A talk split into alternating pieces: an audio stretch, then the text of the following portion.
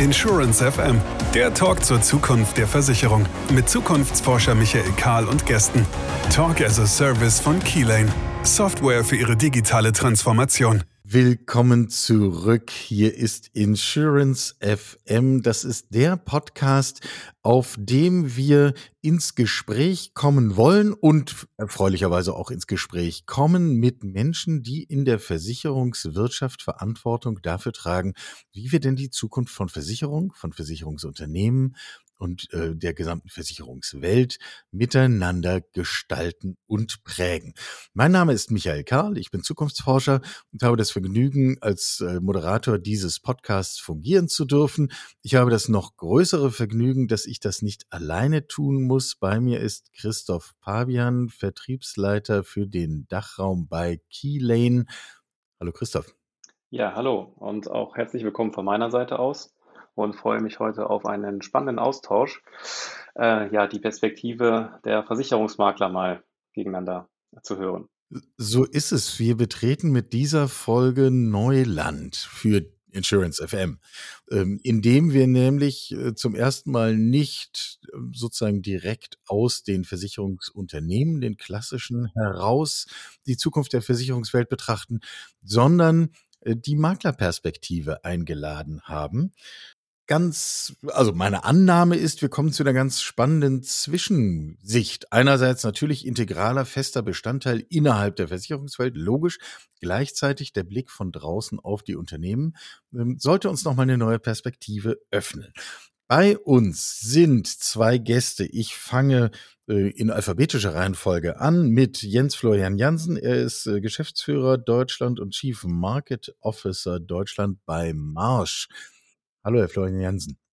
Herzlich willkommen. Äh, freue mich sehr, hier dabei zu sein ähm, und insbesondere Neuland zu betreten. Klingt immer gut. Sie sind schon sehr lange mit Digitalisierungsfragen in der Branche und auch bei Marsch beschäftigt. Können Sie das Wort Digitalisierung überhaupt noch hören? Ähm, auf jeden Fall und auch sehr gerne, äh, weil es für mich immer sehr viel mit dem Morgen zu tun hat und sehr viel mit Gestalten zu tun hat. Und beides äh, prägt irgendwie meine Persönlichkeit sehr. Von daher freue ich mich auch hier äh, auf einen Dialog zum Thema Digitalisierung und unsere Branche hat, glaube ich, noch genug Potenzial, ähm, dass uns da so schnell auf die Themen nicht ausgehen. Äh, gut, das testen wir gleich in der nächsten Dreiviertelstunde. Ähm, der vierte in der Runde, Ralf Sanders, CDO Martens und Prahl. Herzlich willkommen. Ja, vielen Dank. Ich freue mich auch hier dabei zu sein. Wie geht Ihnen das? Können Sie den Digitalisierungsbegriff noch hören? In, in Abhängigkeit des Kontextes immer noch sehr gerne. Es kommt immer ein bisschen drauf an, mit wem man gerade drüber spricht. Aber grundsätzlich ähm, bin ich froh, da am Puls der Zeit unterwegs zu sein. Äh, das nehme ich jetzt ein bisschen als Herausforderung für diesen Podcast, dass wir auf der spannenden Seite hinterher eingeordnet werden. Ähm, bleiben wir mal bei diesem Stichwort. In den bisherigen Folgen hier im Podcast haben wir von Versicherungsvorständen die volle Bandbreite gehört. Also sowohl den dringenden Appell, bitte lasst uns doch erstmal unsere Hausaufgaben machen, bevor wir irgendwelche Blütenträume entwickeln, bis hin zu wir müssen grundlegend darüber nachdenken, was wir eigentlich für Produkte entwerfen können und wie wir mit unseren Kundinnen und Kunden umgehen können. Wo stehen Sie als Makler in dieser Entwicklung und in, in diesem ganzen Spektrum? Herr Florian Jansen. Ist ja, glaube ich, das ähm, Spannende ähm, fängt ja bei der Definition von Digitalisierung an. Ähm, und das macht die Dialoge natürlich zur Digitalisierung auch so spannend, weil es als am, am Anfang meist erstmal wichtig ist, überhaupt ein Level-Setting zu machen. Über was reden wir eigentlich? Also geht es um eine rudimentäre IT-Infrastruktur in unser Unternehmen. Manch anderer denkt vielleicht, äh, das Thema ähm, Videokonferenzen war jetzt sein oder ihr Next Level von Digitalisierung. Bei einem Wiederdritten sind es dann eher Themen wie, wie KI und Blockchain.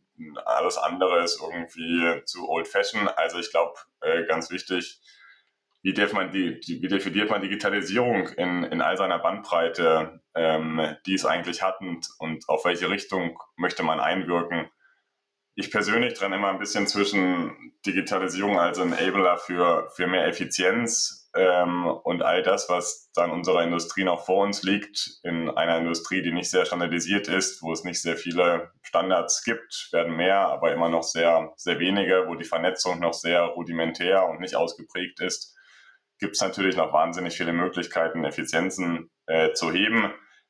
Subsumiere da aber auch das Thema Kommunikation, wenn wir das verschieben von Papier in Richtung digitales Postfach das ist natürlich ein Schritt von Digitalisierung, ähm, der aber noch nicht dazu geführt hat, dass etwas gänzlich anders läuft, sondern eigentlich läuft es erstmal effizienter.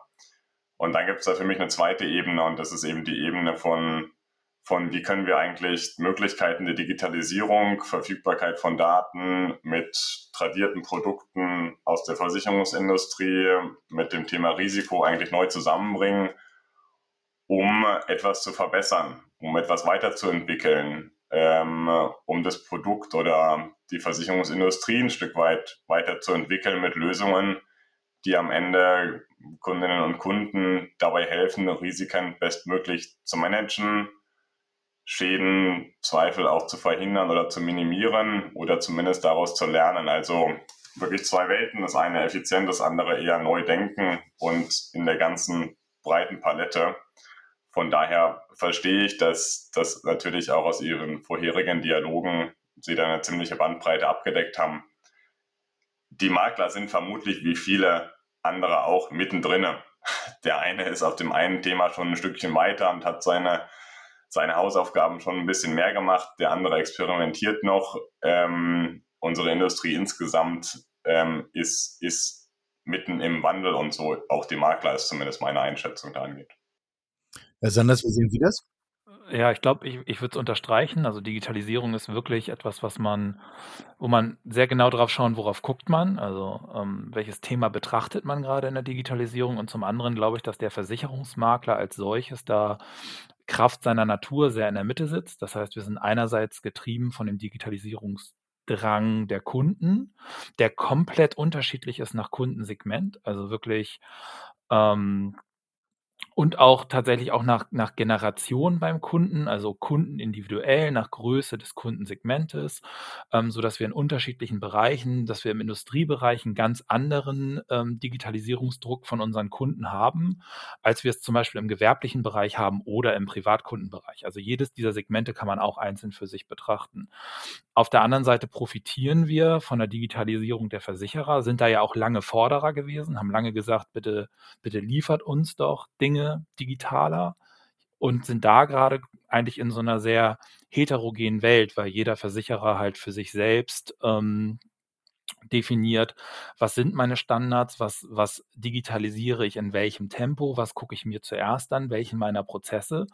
Und als Versicherungsmakler, der mit einer Vielzahl von Versicherern zusammenarbeitet, ist es dann immer schwierig, ein, ein Bild draus zu spinnen. Also wenn nur ein Versicherer anfängt, sein den besten digitalen Schadensprozess aufzusetzen, den ich mir heute erträumen kann, hilft mir das halt in meiner täglichen Arbeit, wenn ich aber mit 27 Versicherern im Bereich Schaden zusammenarbeite, überhaupt nicht, weil ich ja nicht sofort alle meine Prozesse für diesen einen Lieferanten komplett umstellen kann. Ich glaube, das ist so ein bisschen die Herausforderung, in der wir uns da gerade befinden.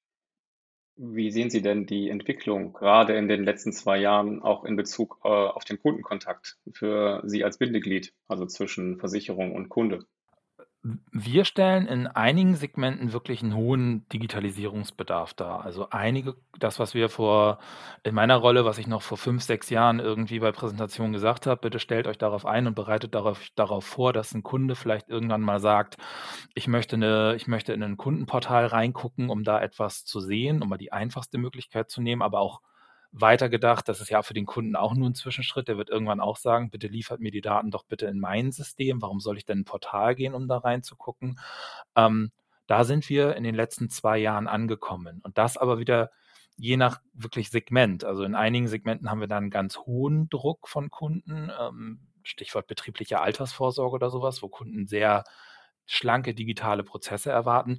In anderen Segmenten im Gewerbegeschäft ist es noch relativ überschaubar, je nach Kunde. Aber auch da stellen wir fest, dass wenn wir ähm, wenn der Geschäftsführer eines Kunden wechselt und der Junior darf übernehmen, dass auf einmal mit diesem Generationswechsel ganz andere Anforderungen kommen und der sagt, jetzt, jetzt gucke ich mir mal meinen Betrieb an und warum kriege ich eigentlich noch Post von euch geschickt? Das ist doch wirklich nicht mehr zeitgemäß. Und dann sind wir wieder in dieser Kette, dass wir auch dort irgendeine Lösung haben müssen, um digitaler zu agieren an der Kundenschnittstelle. Definitiv, ich, ich teile die Einschätzung, gerade auf Kundenseite ist, glaube ich, die klare Anforderung, auch entlang der, der, der unterschiedlichen Kundensegmente ähm, in den vergangenen Jahren ähm, deutlich lauter geworden und klarer geworden, dass es eben Bestandteil sein muss. Ähm, auch da ist dann interessant, in meiner, in meiner vorherigen Rolle durfte ich das Thema Digitalisierung in Europa äh, verantworten. Und da gibt es natürlich Unterschiede, wenn man so ein bisschen über die Landesgrenzen hinweg schaut. Wenn wir nach, nach Schweden schauen, dann schauen wir einfach auf ein Land, was in auf vielen anderen Bereichen des täglichen Lebens schon deutlich digitalisierter ist und wo die, der Drang nach, nach die Möglichkeiten von Digitalisierung auszuschöpfen, auch von der Gesellschaft ein Stück weit, so fühlt sich zumindest an, irgendwie stärker oder stärker forciert werden. Ähm, dort kann ich eben meine Kfz-Versicherung dann, dann nach dem Autokauf mit, mit einfacher Eingabe von zwei zehnstelligen Codes und, und einer Bestätigung per SMS kaufen, während ich halt in Deutschland noch durch den kompletten Prozess muss und im Prinzip erneut meine Daten eingeben muss. Ja, es gibt Anbieter, die sowas dann auch ermöglichen, aber die haben natürlich noch keine große Durchdringung. Also ähm, es drückt sich ein Stück weit auch die, der Digitalisierungsgrad des Landes äh, aus, äh, spiegelt sich ganz gut so ein bisschen in dem, was dann auch auf, in der Versicherungsindustrie von Kundenseite gewünscht und, und gefordert wird. Und ich glaube auch, dass, dass gerade, wenn man segmentspezifisch schaut, ähm, die Anforderungen von Großunternehmen ähm, stark dahin gehen, die Möglichkeiten zu nutzen, Daten verfügbarer zu machen, ähm, die richtigen Daten mit ähm, in der richtigen Kombination im richtigen Moment verfügbar zu haben, um bessere Entscheidungen zu treffen. Und wo das Thema Effizienz natürlich auch eine Rolle spielt. Klar wollen alle möglichst wenig Arbeit mit zu administrativen Tätigkeiten verbringen, aber wo eigentlich der Mehrwert von Digitalisierung und Daten eigentlich eine ganz andere Dimension erreicht, ähm, als man es dann vielleicht auch aus dem Privatkundengeschäft ähm, kennt. Welche Position nimmt denn Deutschland äh, im Vergleich zu Europa Ihrer Meinung nach ein? Vielleicht von beiden eine Meinung. Also tatsächlich ähm, aus meiner Wahrnehmung ähm, im, im europäischen Vergleich, wobei ich nicht alle europäischen Länder jetzt in der Tiefe beurteilen kann, aber ähm, zumindest in den anderen haben wir schon einen ja, Aufholbedarf. Ich sage mal, in anderen Ländern war aus jeweils Gründen, also wenn man zum Beispiel England betrachtet, haben die schon immer einen, einen höheren Druck gehabt, weil sie ja jeden Vertrag jährlich anpassen müssen. Also sind da ganz andere Prozesse implementiert und es laufen ganz andere Wege ab, als das, wie das in Deutschland ist, weil wir uns lange auf lange Vertragslaufzeiten ja ausgeruht haben und diesen, diesen Beschleuniger nicht hatten. Man kann schon sagen, dass ähm, zumindest mit den europäischen Ländern, die mir bekannt sind, die haben viele Themen schon gelöst, also für sich, wo wir noch irgendwie ganz am Anfang stehen. Und manchmal liegt es auch daran, weil die nicht eben nicht ein paar hundert Versicherer haben, sondern eben nur zehn relevante Versicherer und dann haben sie einfach mit den Schnittstellen umgesetzt und haben nicht wie wir über Jahre in Gremien zusammengesessen, um überhaupt mal einen Standard zu definieren, der jetzt ja gerade erst so langsam aber sicher in den Markt plätschert.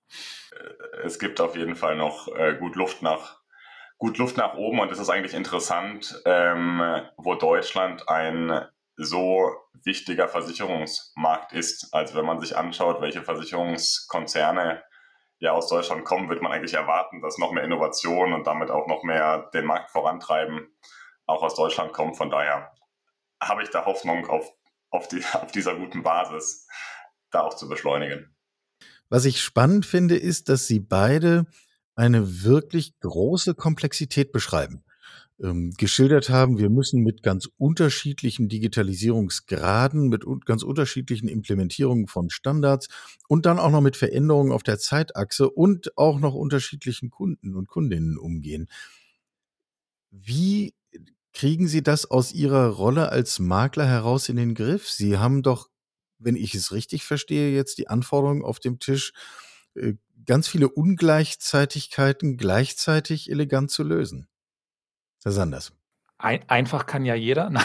ähm, tatsächlich ist es so, aber es liegt ja auch in der Natur, in der Natur des Maklers. Und es ist auch, und das muss man vielleicht auch ganz klar sagen, vielleicht auch ein, ein Mehrwert des Maklers, weil der Kunde selbst ist so in einer 1 zu 1 Beziehung zum Versicherer halt auch nicht besser gelöst bekäme, sondern wir können tatsächlich ja noch Dinge dazwischen auffangen, reparieren, manchmal automatisiert, manchmal noch mit Handarbeit. Aber ich glaube, der Makler ist noch mehr in der Lage, heute einem, Vers einem Versicherungsnehmer, also einem Kunden, ähm, etwas so zu liefern, dass es in seine Prozesse und in seinen Bestand passt. Da sind wir einfach flexibler, agiler, als es vielleicht ein Versicherer wäre, wenn er den Kunden direkt betreut. Also ist es nicht nur Natürlich ist es Herausforderung, aber es ist auch ein Alleinstellungsmerkmal, was wir so noch ausfüllen können.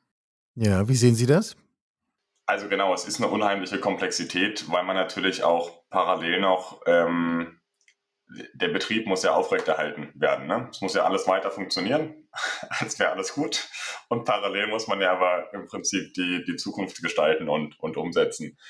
Und ähm, ich glaube, es ist ganz wichtig, wir sind da einfach sehr kundenspezifisch unterwegs. Muss auch so sein, weil die Bedarfe anders sind. Und macht ja, macht ja nur Sinn, auch in Digitalisierung zu investieren, ähm, die Veränderung anzustoßen, wenn man dann auch einen Bedarf befriedigt und einen Kunden glücklicher macht ähm, und einen Mehrwert schafft, der vorher nicht, nicht da war. Und deshalb kommen wir, glaube ich, nicht umhin, dass wir da in unterschiedlichem Tempo mit unterschiedlichen Projekten parallel agieren und wir im Zweifel eben uns zur gleichen Zeit damit beschäftigen, wie können wir dem Thema Embedded Insurance, integrierte Versicherungslösungen, wie können wir, wie können wir einfach integrierbare ähm, Plattformlösungen anbieten, damit ein Partner Versicherungslösungen in seinem Vertriebsprozess anbieten kann und zur gleichen Zeit einem globalen multinationalen Konzern die Möglichkeit schaffen, Überblick über Policen zu haben und Drittdaten zu nutzen, damit er ein Risiko einschätzen kann, weil er gerade irgendwo neu bauen möchte. Aber ich finde das auch mega spannend. Also gerade in dieser Vielfalt ähm, die Themen anzugehen und am Ende verbinden sie sich dann manchmal auch wieder, weil man dann eine Lösung, die man eigentlich mal für ein Markt- oder Zielsegment entwickelt hat, ganz woanders anwenden kann und genau diese Verbindung eigentlich herstellen kann. Von daher, genau. Aber vielleicht muss man dazu die Komplexität lieben. Das scheint Ihnen beiden ja nicht sehr schwer zu fallen, wenn man Ihnen so zuhört. Ähm, führt das auf Ihrer Seite zu einer verhältnismäßig verschachtelten und kleinteiligen IT-Landschaft?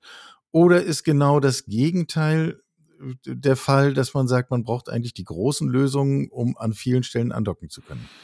Also bei uns ist es auf jeden Fall noch Kraft unserer Struktur, also Kraft der Organisations, äh, Organisation Martens und Prall und wie wir organisiert sind, ist es noch sehr klein, klein. Aber die, die Entwicklung, also Themen wie weg von der On-Premise-Infrastruktur, also weg von den Systemen, die bei uns quasi noch bei jedem Martens- und Prahl-Partner vor Ort standen, hin zu einer Rechenzentrumslösung, können wir uns endlich mal auch solchen Themen halt nähern ähm, und überhaupt ein Bild für die Zukunft malen sozusagen, um vielleicht irgendwann nicht mehr ganz klein, klein zu denken. Aber bei uns ist es tatsächlich auch mit unserer Philosophie, an die ich zutiefst glaube, mit eingekauft, dass wir immer klein, kleiner unterwegs sein werden als andere.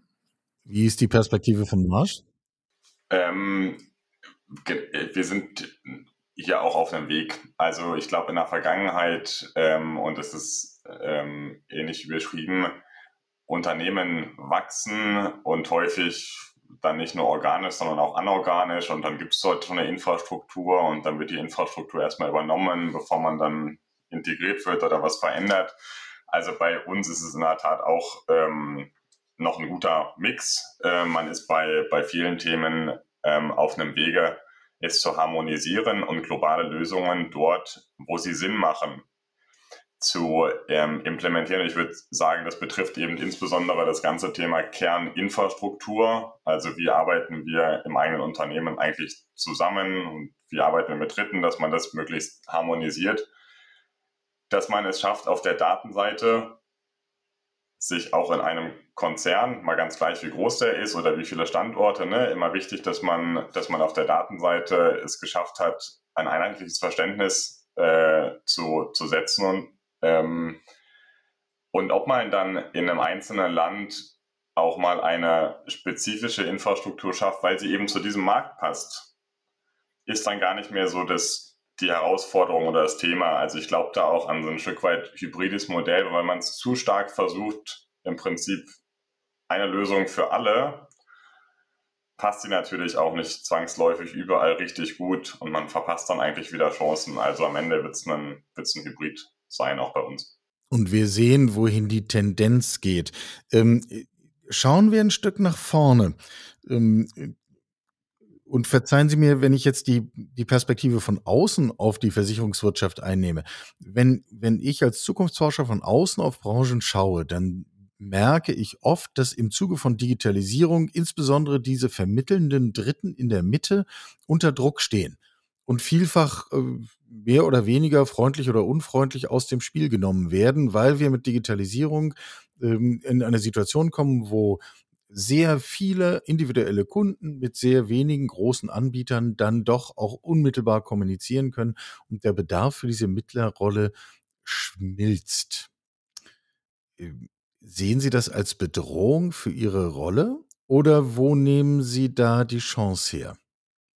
Also ich glaube, dass uns die das ist das, was ich vorhin eingangs meinte, dass uns die Komplexität hier auch hilft. Also ich fühle mich nicht, nicht unmittelbar bedroht, dass dass quasi alle unsere Kunden jetzt den Direktkontakt suchen oder dass andere Disruptoren ähm, hier sofort schaffen, die Kundenschnittstelle so nachhaltig zu besetzen, dass, dass für uns kein Platz mehr da ist. Ich glaube aber, man muss diese Entwicklung beobachten und auch das ist natürlich segmentspezifisch. Ich glaube, dass es im, im Privatkundenbereich sehr viel schneller so sein wird, dass ähm, große Einheiten, was ja auch schon passiert und passiert ist, dass die Umsatzzahlen steigen sozusagen, aber ja auch auch bei großen Vermittlereinheiten wie einem Check24 sozusagen, die ja einfach sagen, sie besetzen diese Schnittstelle, sind ja aber auch kein Versicherer, sondern ja auch ähm, Mehrfachagent, glaube ich, zurzeit. Ganz sicher bin ich nicht. Aber auf jeden Fall bin ich mir äh, ganz sicher, dass uns in den, in den gewerblichen und im industriellen Bereich die Komplexität helfen wird, dass dort nicht sofort jemand schafft, die Kundenschnittstelle mit einer super digitalen Plattform so zu besetzen, dass für das, was wir tun und wie wir es tun, kein Platz mehr da ist. Besonders da wir zumindest feststellen, dass dieses sehr hybride Modell, also ja, wir müssen digital agieren, wir müssen digitale Lösungen liefern und trotzdem sind wir noch sehr dezentral mit Standorten vor Ort und schnell beim Kunden auch persönlich zum Gespräch. Und das ist etwas, was für uns zumindest in der Kombination zurzeit sehr gut funktioniert. Ja, es ist wirklich, also die, die seg segmentspezifische Betrachtung macht, macht hier auf jeden Fall Sinn. Man sieht es in der Tat im Privatkundengeschäft, da hat dann eine Veränderung stattgefunden.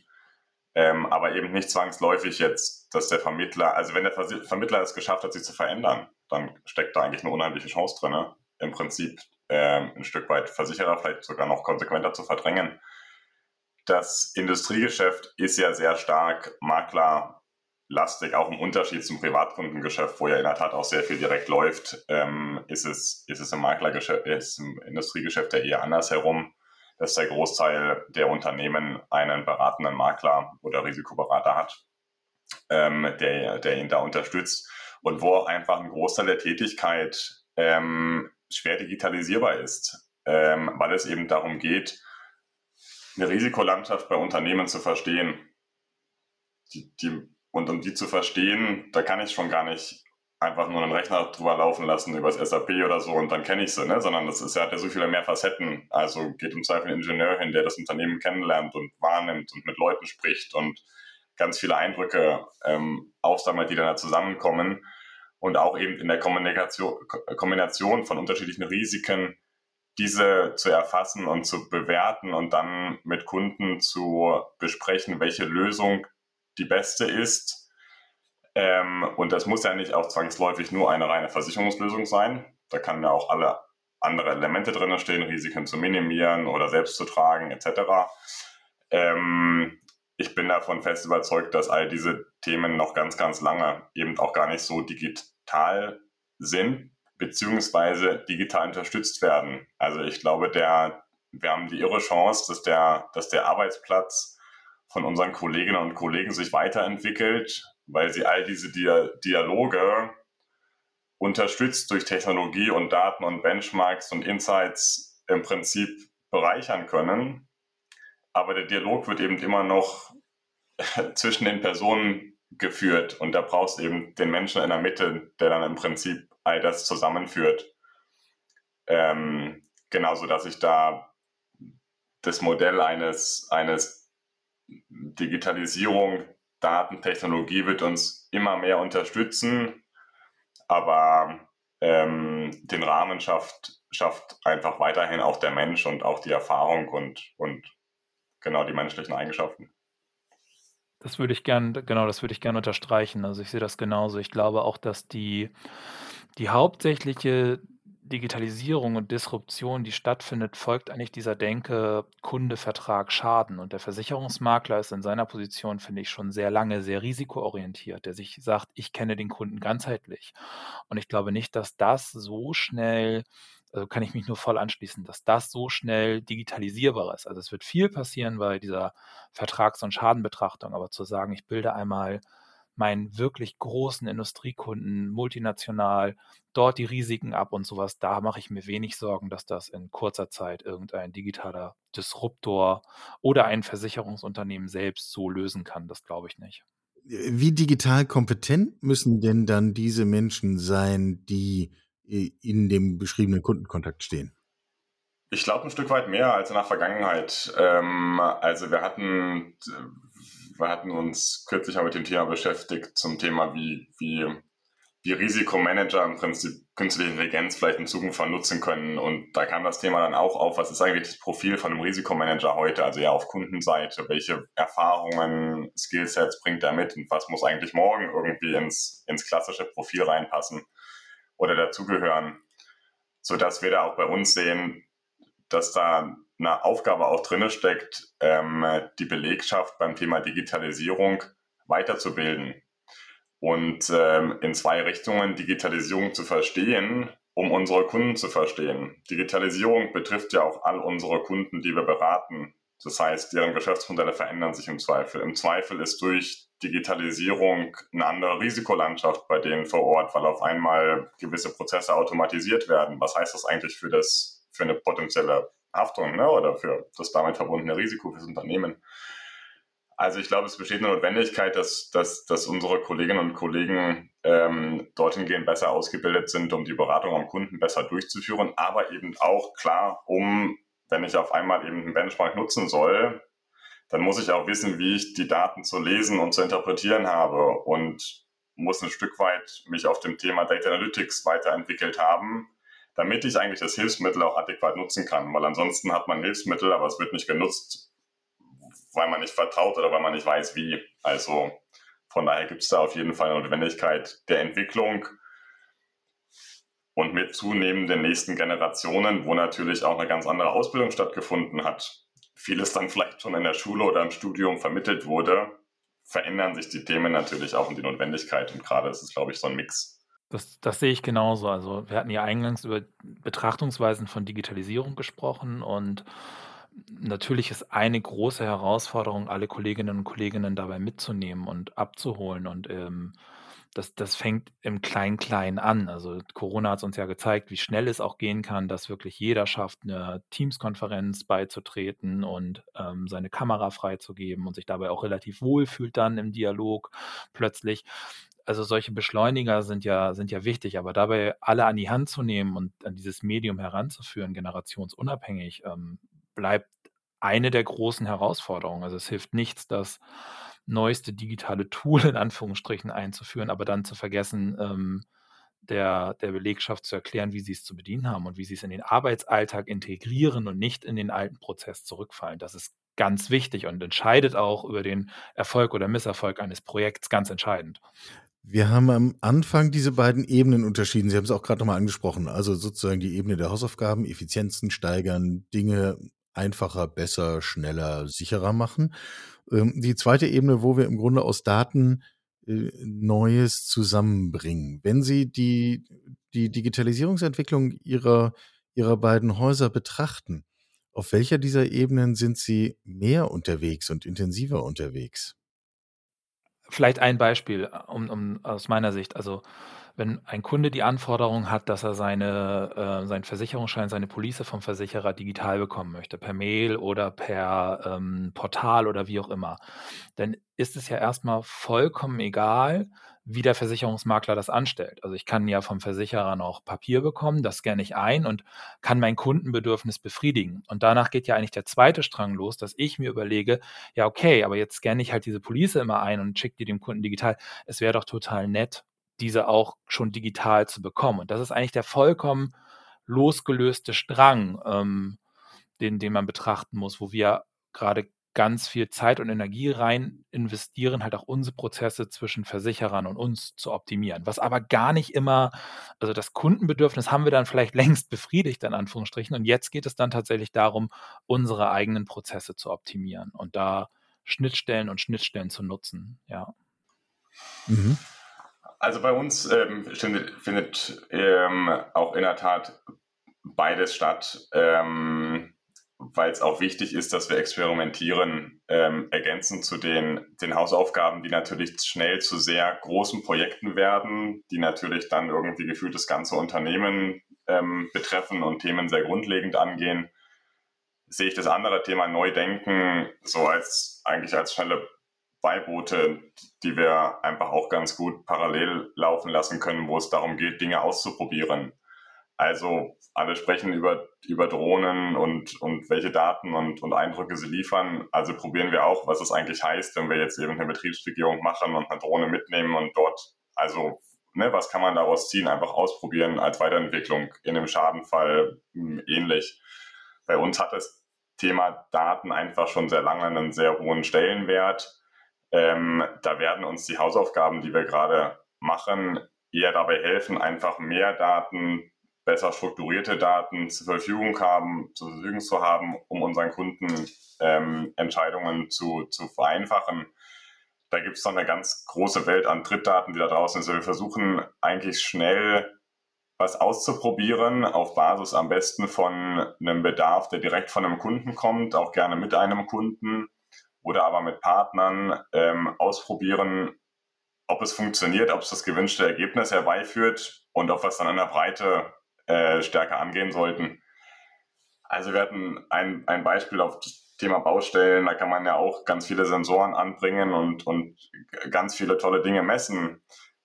Die Frage ist dann, in welchem Summa summarum am Ende, welchen Mehrwert hat es dann wirklich? Ähm, oder sagen wir, okay, irgendwie war das echt super Experiment aber unser Fazit ist auch gerade, dass es jetzt noch nicht den risikotechnischen Mehrwert hat. In einem anderen Beispiel, an einem Flughafen, wo wir Kolleginnen oder Mitarbeiter damals ausgestattet haben, mit ähm, Smart Belts, äh, Gürteln, die quasi ganz viele, oder so einem Anzug, der ganz viele Sensoren hat, war es eher anders, weil man gesehen hat, dass man wirklich durch ein gezieltes Einwirken auf Arbeitsabläufe und durch Bewegungsmuster von Personen eben die Gesundheit verbessern kann. Also ich glaube, es ist so ein bisschen parallel zu diesen vielen großen Projekten schauen, dass man experimentiert, ausprobiert, daraus was zieht, was auch ein Stück weit an das Morgen gestaltet.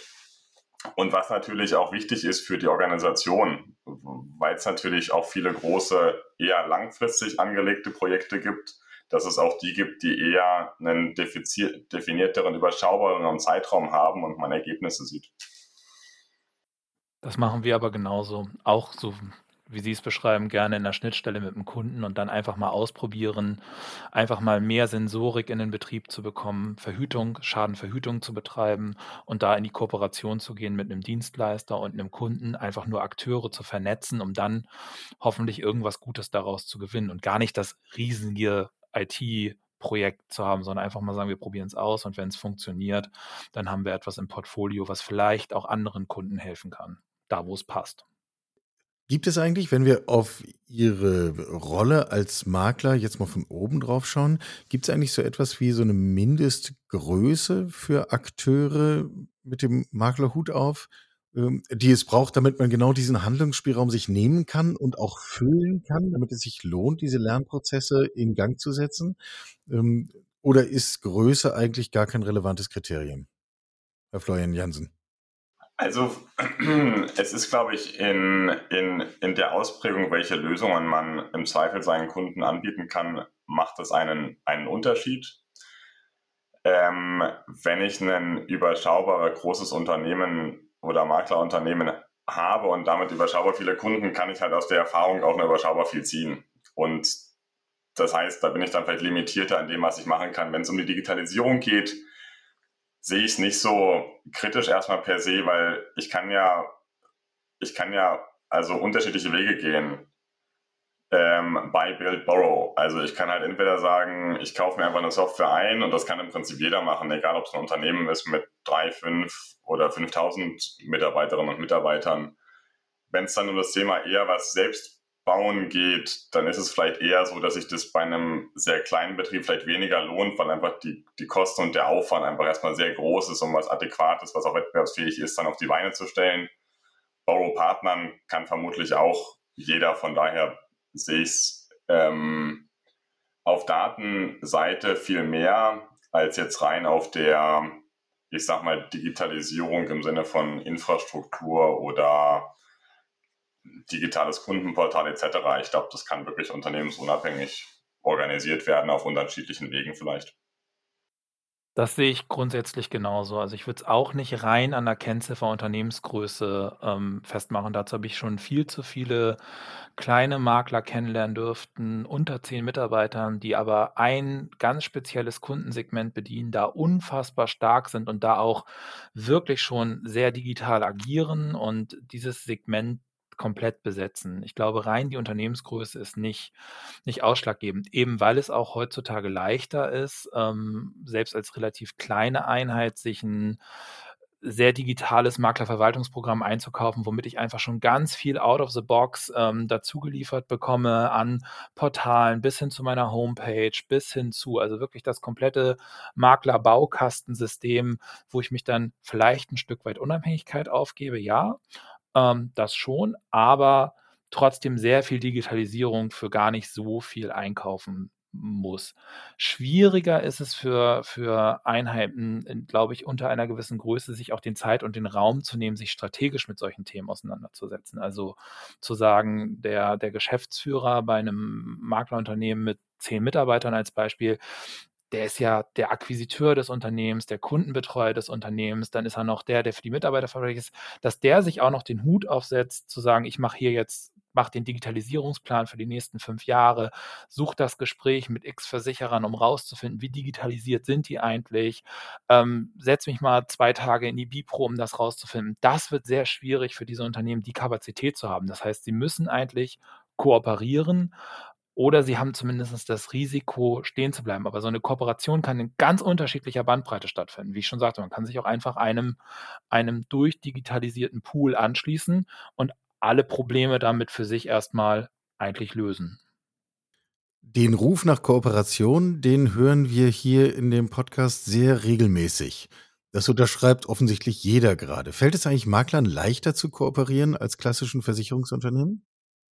Also bei uns ist Kooperation einfach zutiefst in der DNA ähm, verankert. Unser ganzes Geschäftsmodell basiert auf Kooperation. Ähm, von daher fällt es uns sehr leicht, in, in viele Richtungen Kooperation zu suchen, Beteiligung zu suchen, gemeinsam an etwas, ähm, an etwas zu arbeiten. Ähm, das leben wir ja sehr, also wie wir sehr leben, dabei auch die unternehmerische Freiheit desjenigen, der mit uns kooperiert, nicht zu beschränken. Von daher kann ich es zumindest für uns beantworten. Ich glaube, dass es bei den Maklern im Allgemeinen gerade so eine, es gibt, es gibt die, die auf jeden Fall Unabhängigkeit bewahren wollen und es gibt die, die Kooperation suchen. Ähm, das ist so ein bisschen gemischt im Markt, wäre meine Wahrnehmung. In Summe aber glaube ich, dass es kleineren Einheiten per se leichter fällt, fällt als einem riesigen Konzern ähm, zu kooperieren. Ja, ich glaube, es spiegelt in der Tat die, die DNA des, des Brokers äh, ganz, ganz gut wider. Ähm, Kooperationen können einfach auch ermöglichen, Geschwindigkeit aufzunehmen. Und ähm, weil man eben auf was aufsetzt oder ähm, auf was aufsetzt oder genau mit dem man einen Partner der eine gewisse Expertise hat oder der schon etwas entwickelt hat äh, und man eben nicht bei Null anfängt. In, und ich glaube, das tut ja unserer Industrie gerade beim Thema Digitalisierung auch gut, eigentlich noch ein bisschen mehr Geschwindigkeit aufzunehmen nach vorne hin. Ähm, und insofern sollten Kooperationen da fester Bestandteil sein, in dem Rahmen, in dem sie dann eben auch, auch, auch möglich, möglich sind. Ähm, gerade was die Datenseite angeht, ist ja meistens dann die, die Sorge, ähm, wer bekommt dann welche Daten und was kann damit dann gemacht werden und kann dadurch dann ein Wettbewerbsvorteil entstehen oder auch nicht. Und ich glaube, wenn man an der Ecke einfach schnell klar ist, dann ermöglicht, ist eigentlich immer ziemlich viel möglich.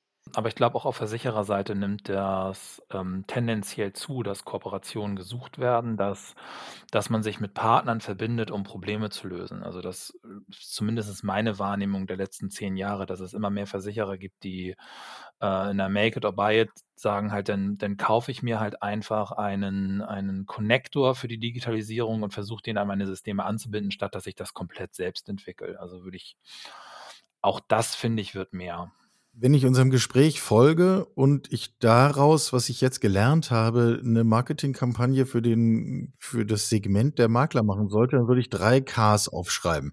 Ähm, Sie haben hervorgehoben, Sie Makler können tendenziell Komplexität gut. Sie verstehen Kunden gut. Damit will ich jetzt nicht irgendjemandem anders absprechen, seine Kunden nicht zu verstehen, aber dort, wo es dann wirklich auch ähm, im Einzelfall lohnt. Und äh, Sie haben das Stichwort Kooperationen genannt. Komplexität, Kunden, Kooperationen. Wenn wir insgesamt draufschauen, fehlt noch ein viertes K oder bildet das das Bild eigentlich ganz gut ab? Herr Florian Jansen. Ich, ich hätte jetzt überlegt, ob ich können ergänze, aber da ist eigentlich machen viel besser, aber machen beginnt nicht mit einem K. Von daher äh, habe ich da jetzt genau keinen kein, keinen vierten, genau. Herr Sanders? Ja, sehe ich ähnlich. Ich hänge auch noch bei den drei Ks und, äh, und überlege mir, ähm, was ein was ein gutes viertes K wäre, aber, ähm, die es auf jeden Fall. Ich weiß nicht, ob es abschließend ist sozusagen, ob aber, ähm, das sind schon sind schon Schwerpunkte unserer Tätigkeit, ja. Wenn Sie beide zwei Wünsche frei hätten, ähm, was würden Sie sich zum Thema Digitalisieren äh, Digitalisierung von den Versicherern wünschen? Herr Sanders. Ein riesiger Wunsch ist, dass wir mehr schaffen, quasi an den gleichen Themen zu arbeiten. Das ist das, was ich ja eingangs schon mal beschrieben hatte. Das ist, ähm, und es gibt ja Vereine dafür, in denen man sich zusammentun kann und gemeinsam sagen kann, wir nehmen jetzt ein Geschäftsvorfall, eine Problemstellung und das machen wir alle gemeinsam nehmen noch vielleicht einen Kunden mit ins Boot, haben dann Makler, Kunde, Programmhersteller, verschiedene natürlich und verschiedene Versicherer und alle gemeinsam arbeiten an einem Problem, um so ein Ergebnis zu erzielen, was dann auch sofort nutzbar ist. Eben weil ich es nicht mit einem Versicherer gelöst habe, sondern gleich mit 25 und ich kann meine Prozesse im Büro umstellen und anfangen halt an einer Front digital zu arbeiten. Das würde ich mir, das würde ich mir sehr wünschen, dass wir da ähm, noch öfter. Das passiert schon. Ich will gar nicht sagen, dass es nicht passiert. Auch die Versicherer haben sich toll entwickelt in den letzten Jahren. Ähm, aber dass wir es noch mehr schaffen, hier wirklich zu bündeln und zu klammern, um gemeinsam voranzukommen, weil die Probleme sind alle die gleichen und es geht eigentlich immer nur um Priorisierung. Und ich glaube, dass wir da oft noch mit ein bisschen auch mal äh, Kompromissbereitschaft schaffen, dieselben Prioritäten in den Unternehmen zu finden. Das würde ich mir wünschen. Ähm, und rein aus der Praxis, also jetzt wirklich ganz Boden der Digitalisierung ist, ich finde, wir haben immer noch eine Riesenthemen bei Authentifizierung. Also wie authentifizieren sich Makler gegenüber Versicherern in einer digitalen Welt? Trotz viel Bestreben der Branche in den letzten Jahren sind wir da immer noch irgendwie in der Mitte und ich sehe noch kein Licht am Ende des Tunnels. Ähm, da können wir, glaube ich, auch wirklich noch, noch besser werden, ähm, diese Themen ähm, zu optimieren, ja. Herr Florian Jansen? Also ich würde ähm, vielleicht noch ergänzen, dass wir weiterhin ähm, alle daran arbeiten, die besten Talente für unsere Industrie zu gewinnen. Denn am Ende basiert natürlich alles darauf, dass wir es schaffen, ähm, das auch für unsere digitale Transformation, die wir ja in großen Teilen auch miteinander zu gestalten haben, genug Talente für unsere Industrie gewinnen konnten. Ähm, und die im Zweifel nicht woanders hin, hin, hin abwandern. Und ich glaube, da können wir auch sehr partnerschaftlich in der gemeinschaftlichen ähm, Aktion dran, dran, dran arbeiten und auch das fördern. Wir haben ja alle die Möglichkeit, auch Talente oder, oder Mitarbeiterinnen und Mitarbeiter auszubilden in unterschiedlichsten Dimensionen. Ergänzend zu einem Versicherungsfokus gibt es ja auch die Möglichkeit, ähm, auf, der, auf der Digitalisierung und IT- und Datenschiene ähm, entsprechendes voranzutreiben. Und ich sehe noch ein großes Feld in dem ganzen Thema, ähm, ähm, wie wir das, das, das Verständnis und, und den Bedarf an Informationen, um Risikosituationen von Kunden kennenzulernen.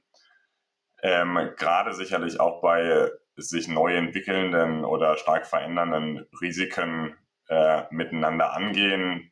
Ähm, wir sind da immer oder häufig in einer, in einer Phase, wo dann jeder natürlich versucht, seine Fragebogen äh, zu entwickeln und im Endeffekt sind irgendwo 90 Prozent gleich, aber doch alle ein bisschen anders und wir fragen ein bisschen unterschiedlich, damit es irgendwie noch weniger äh, miteinander funktioniert.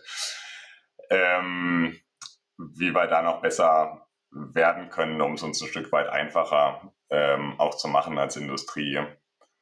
Ähm, eine Stück weit Vereinheitlichung ähm, stattfindet, kann uns da, glaube ich, manchmal nicht schaden. Fast äh, wenig überraschend äh, erschallt hier zweimal der Ruf nach mehr und besserer und vereinfachter Kooperation. Das passt ja genau zu dem, was wir vorher besprochen haben. Wenn wir jetzt diese Begriffe zusammennehmen, Kunde, Komplexität, Kooperation, Talent, äh, vereinfachte, intensivere Zusammenarbeit, wie optimistisch schauen Sie beide auf die Rolle des Maklers in der Versicherungsbranche in den kommenden Jahren? Mega optimistisch.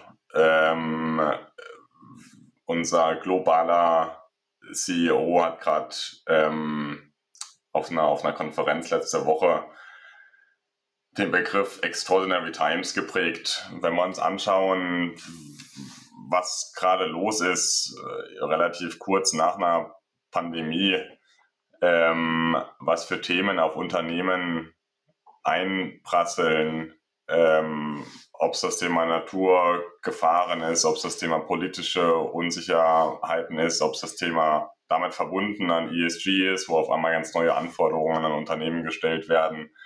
Thema Cyber, ich finde, die Risikolandschaft wächst einfach wahnsinnig und vor allem auch die Verbindung und Abhängigkeit und Bedingungen zwischen Risiken verändert sich so dermaßen und so dynamisch, ähm, dass ich das Spielfeld eines Versicherungsmaklers und Risikoberaters eigentlich gerade immer nur wachsen sehe. Und wir haben eine unheimliche Chance, als, als Partner bei Unternehmen zu sein und die bei dem Managen und bei der Entscheidung, wie sie mit Risiken umgehen, ob ein Abwälzen auf den Versicherungsmarkt oder eben ähm, durch, durch, durch andere Formen der, der Eigentragung oder Minimierung oder einfach nur der Aufklärung und Transparenz von Risikosituationen eine entscheidende Rolle zu spielen, ähm, sodass ich super, super positiv gestimmt bin. Aber es bedarf eben auch dieser Weiterentwicklung. Also es reicht in Zukunft vermutlich nicht mehr, nur ein sehr transaktionsgetriebener Versicherungsmakler zu sein, weil ich dann im Prinzip zu wenig abbilden würde, zumindest wenn ich mir das Segment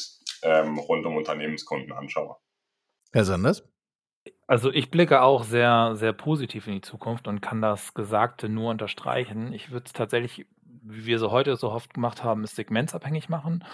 Also, ich würde, wenn ich heute Versicherungsmakler wäre und ich hätte 95% Privatkunden mit einem Durchschnittsalter von 55, würde ich mir Gedanken machen.